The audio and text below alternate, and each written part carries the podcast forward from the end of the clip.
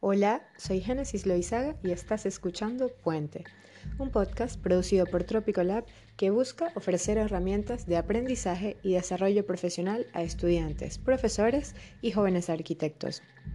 En el capítulo de hoy, bueno, capítulo, episodio, como le quieran llamar, vamos a hablar un poco sobre la idea de trabajar en la administración pública. ¿Qué significa administración pública? ¿Cuáles son las oportunidades? ¿Qué es lo que realmente podemos hacer con la administración y por qué es importante.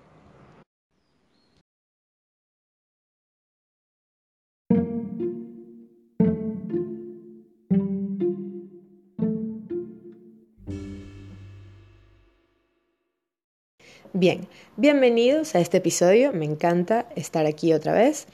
Y nada, hoy queremos hablar sobre, sobre eso, sobre cuáles son las posibilidades de trabajar en la administración pública y es que realmente es interesante. Yo me imagino esta situación porque la estoy viviendo. Eh, dentro de poco me voy a graduar acá en París de arquitecto y he estado evaluando las opciones, realmente qué es lo que quiero hacer. He hecho pasantías anteriores, he trabajado en oficinas, no mucho, pero un poquito, lo suficiente como para darme cuenta de que me aburre enormemente. Y mm, he estado pensando en esta posibilidad. ¿Qué pasaría si trabajo en la administración pública? ¿Qué pasaría si nosotros, arquitectos jóvenes, nos empezamos a inmiscuir en esta otra rama de la arquitectura más de lo que ya lo hacemos aunque no nos demos cuenta? ¿Qué pasa?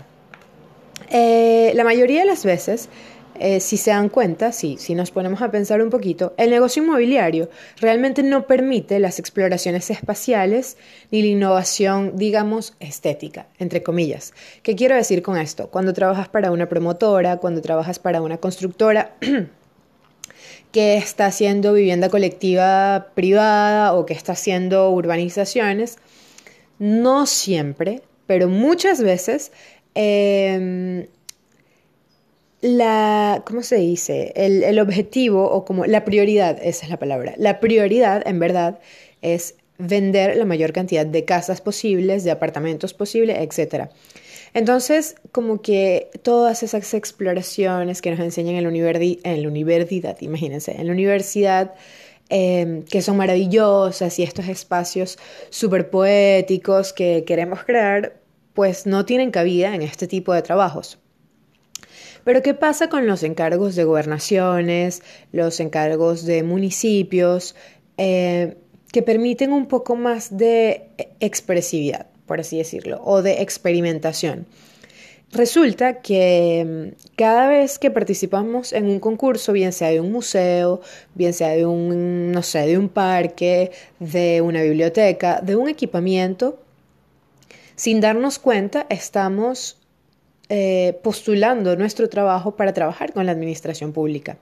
Entonces, a ver, de todo esto me di cuenta esta semana investigando, evidentemente yo no me había dado cuenta de eso, pero es como, o sea, todo lo que quiero hacer es abrir mi mente y la de ustedes para ver, eh, para ver realmente cómo son esas relaciones con la administración pública y por qué son importantes. Al final, nosotros como arquitectos debemos participar en el desarrollo de las ciudades porque es ahí donde hacemos vida. Entonces, bien, eh, entendiendo toda esta, digamos, situación, em, yo quise como establecer cuáles son las posibilidades de trabajo con la administración o en la administración.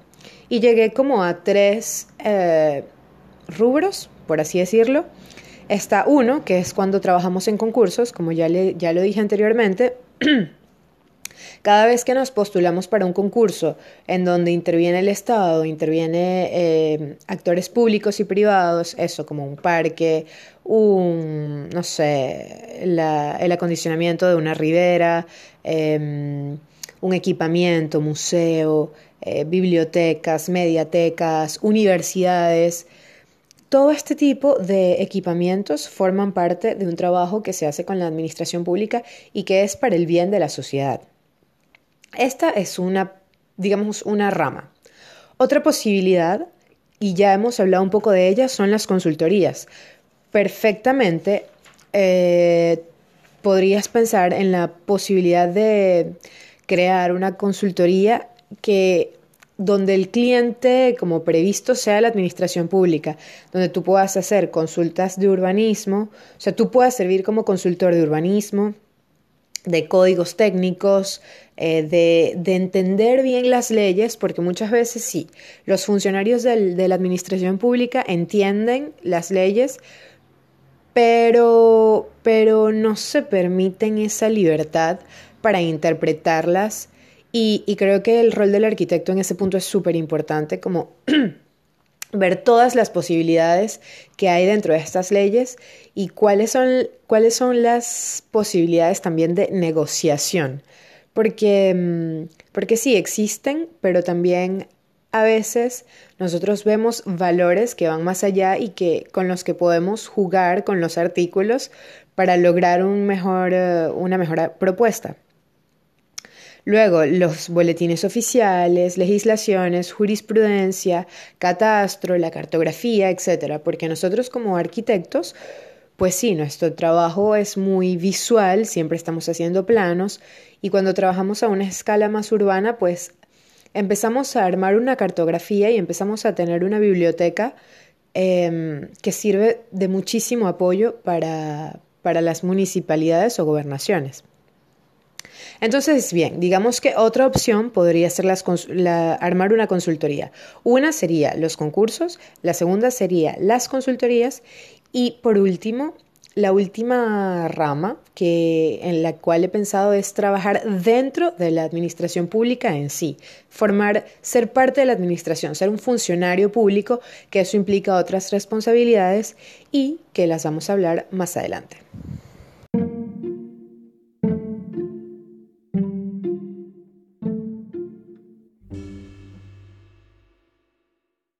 Investigando para este podcast me di cuenta de el poco conocimiento que tengo sobre cómo funcionan las cosas en Venezuela a nivel legal y a nivel administrativo. Entonces, creo que antes de, de, poder pensar cuáles podrían ser los lugares donde podría trabajar, creo que es muy importante entender cómo funciona en general la administración pública en Venezuela. Porque sí, eh, pudimos haber tomado cualquier otro ejemplo, la administración pública en Argentina, en Chile, en Rusia, porque ahorita el tema que estamos trabajando en el blog es Rusia, o sea, Rusia, no, perdón, Asia a nivel general, y en este momento estamos trabajando hacia el norte, que es Rusia, pero creo que es muy importante entender la administración pública de Venezuela, que es nuestra base, y luego poder compararla con otras em, eh, otros estados, otras gobernaciones distintas, porque eso nos permite tener como una base sobre la cual comparar.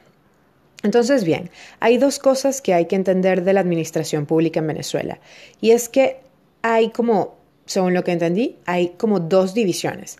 Eh, los niveles nacional, estatal y municipal, pero también existe otra clasificación que es la administración pública en un nivel central y descentralizada. Esto lo voy a explicar bien, bien, bueno, según todo lo que entendí. ¿Qué pasa? Está la administración pública em, nacional que se rige por la ley orgánica de la administración pública, LOAP. Pero luego eh, está esta división, ¿no? Entre central y descentralizada.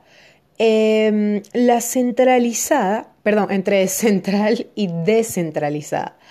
La centralizada es, eh, lo que interpreto es que es una administración que está, mm, que está mucho más eh, vigilada, entre comillas, y regida por a ver, hay, hay, una serie de decisiones que no se pueden tomar al azar y ya hay decisiones que antes de llevarlas a cabo dependen de la aprobación de la Asamblea Nacional, dependen de la aprobación de, de no sé, de un, del Consejo de Ministros.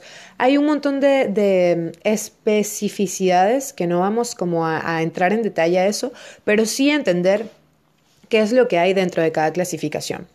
Dentro de la administración centralizada se encuentra el presidente ejecutivo, eh, el vicepresidente de la nación, el Consejo de Ministros, los ministros y los viceministros. Entonces, ¿qué pasa? eh, los ministros, por ejemplo, son responsables de sus propias resoluciones.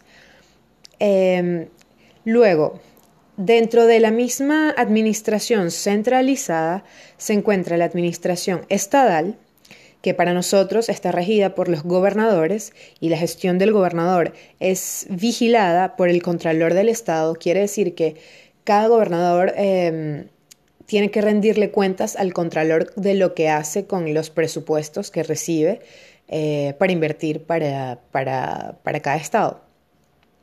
Luego está la, administración municipal, que también forma parte de la administración centralizada, y eh, digamos que el, el municipio pues lo lleva el alcalde, quien también es vigilado por un contralor, que es el contralor municipal.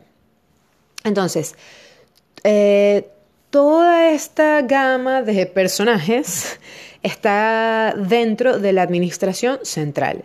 Repito, presidente, vicepresidente, consejo de ministros, ministros, viceministros. A su vez, gobernadores y alcaldes. Todos forman parte de la administración centralizada. Sin embargo, y creo que muchos sabemos, por ejemplo, hay institutos autónomos, como la Universidad Central de Venezuela, que aunque son eh, instituciones del Estado, son independientes. Independientes entre comillas, pues, porque dependen del Estado para todo el tema de dinero y presupuesto, pero en sus propias decisiones son independientes, no, dependen de decisiones centrales para regirse a sí mismos, no dependen de que el presidente o el ministro de una tome una decisión para como para poder ellos organizarse entre ellos, por así decirlo. Entonces, dentro de esta administración descentralizada em, en Venezuela, podemos encontrar los institutos autónomos, las empresas del Estado, las empresas matrices, las fundaciones del Estado y las asociaciones y sociedades civiles.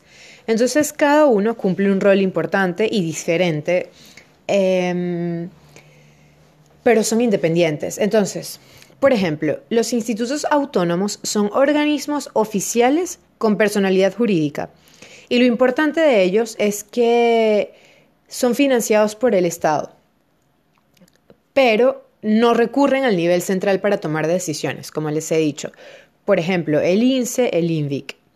Luego están las empresas del Estado, las cuales eh, son empresas eh, a partir del momento en el que el Estado tiene una participación mayor al 50% del capital social.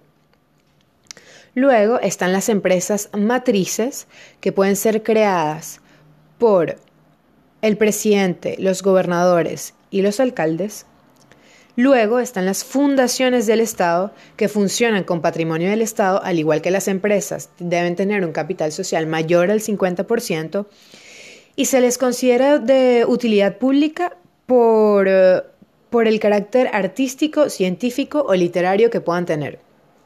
Por ejemplo, el Centro de Acción, ah, el Centro de Acción Social por la Música Simón Bolívar. Perdón, está pasando una, una patrulla en este momento, así son las cosas cerca de mi casa pero todo está bien. Ok, cierro este paréntesis. Por ejemplo, el Centro de Acción Social por la Música Simón Bolívar eh, es un centro cultural, es un centro de interés público y de utilidad pública cultural. Em, por lo tanto, es una fundación del Estado porque además es el Estado quien financia y, y donde el capital social pues es más del 50%. Y por último están las asociaciones y sociedades civiles.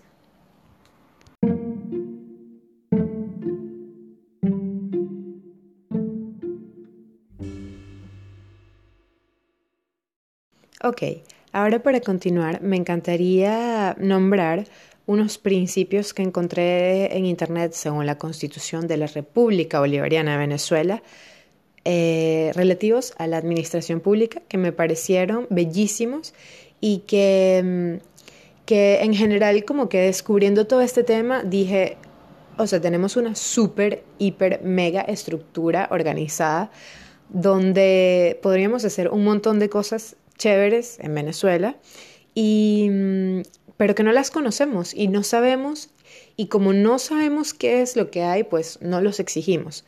Por ejemplo, fíjense, los principios de la actividad de la administración pública son honestidad, participación, celeridad, eficacia, eficiencia, transparencia, rendición de cuentas, responsabilidad en, el ejercicio de la función pública. Esos son los principios en cuanto a la actividad, en cuanto al hacer.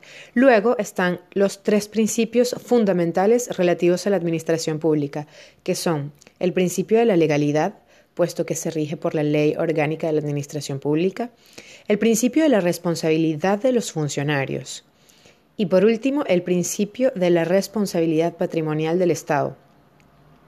Creo que mm, Creo que hay demasiada tela que cortar para, para, este tema, ¿no?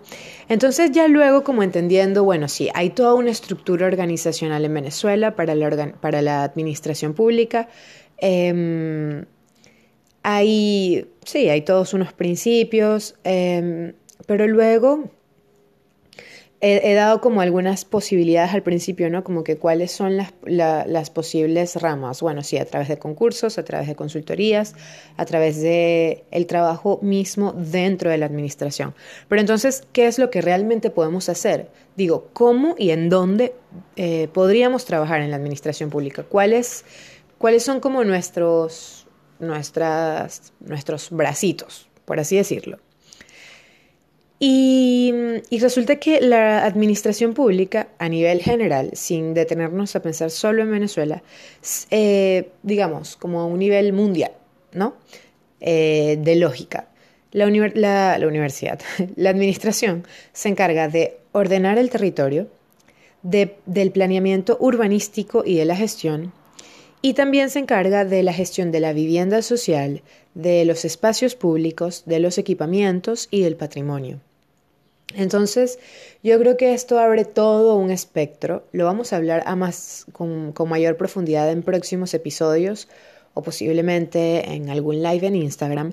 Pero es muy importante que, que veamos que hay trabajo para todas las escalas y, y para todos los gustos, porque si se fijan, el planeamiento urbanístico y la gestión es una escala de trabajo más amplia, la ordenación del territorio más amplia todavía, pero todo lo que es la gestión de la vivienda, los espacios públicos, los equipamientos, que son los que hablamos ahora, que se, se deberían eh, tramitar a través de concursos como museos, bibliotecas, etc.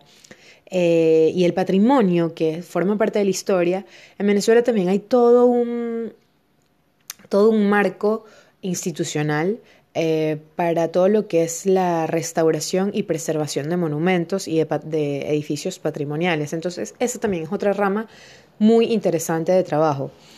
Em, evidentemente, luego entraremos en más detalle, pero eh, dentro de las, de las gobernaciones y municipalidades está el Departamento de Control y Planificación Urbana, donde se, se, se ven todas estas cosas, ¿no? Lo, que yo creo importante es siempre, y siempre lo digo y lo repito en cada episodio, es que, que sí, que uno se dé, uno la oportunidad como de pensar qué es lo que quiero o qué es lo que yo creo que me apasiona para empezar a probar y empezar a testear posibilidades y, empezar como a tachar de esa lista. Bueno, yo creo que a mí me gusta la, restauración del patrimonio, yo creo que a mí me gusta el paisaje, yo creo que a mí me gusta la escala territorial.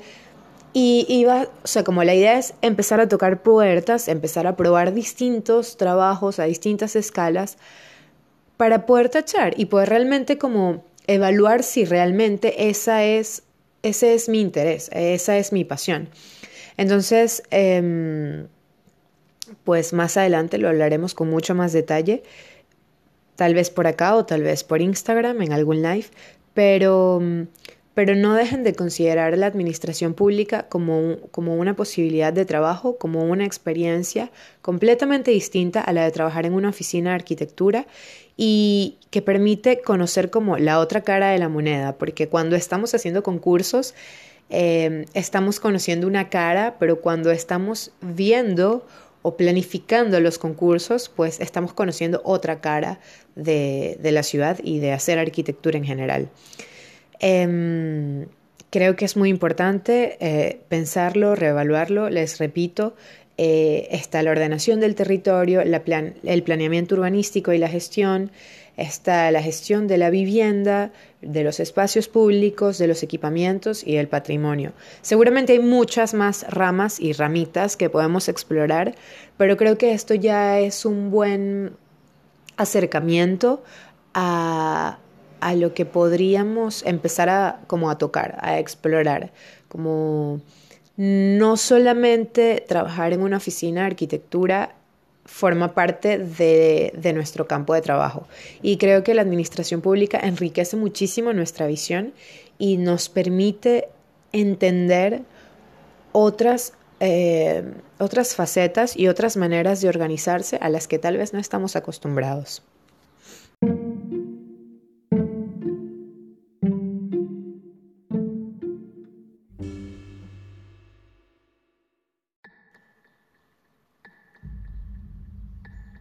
Bueno, esto ha sido todo por hoy.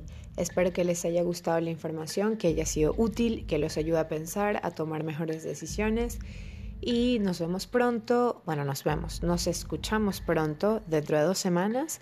Recuerden escribirme cualquier duda que tengan, cualquier tema que quieran que, tratemos a Tropical Lab por Instagram o Twitter. Trópico LAB de laboratorio y si no, un correíto a hola arroba tropicallab.eu. EU.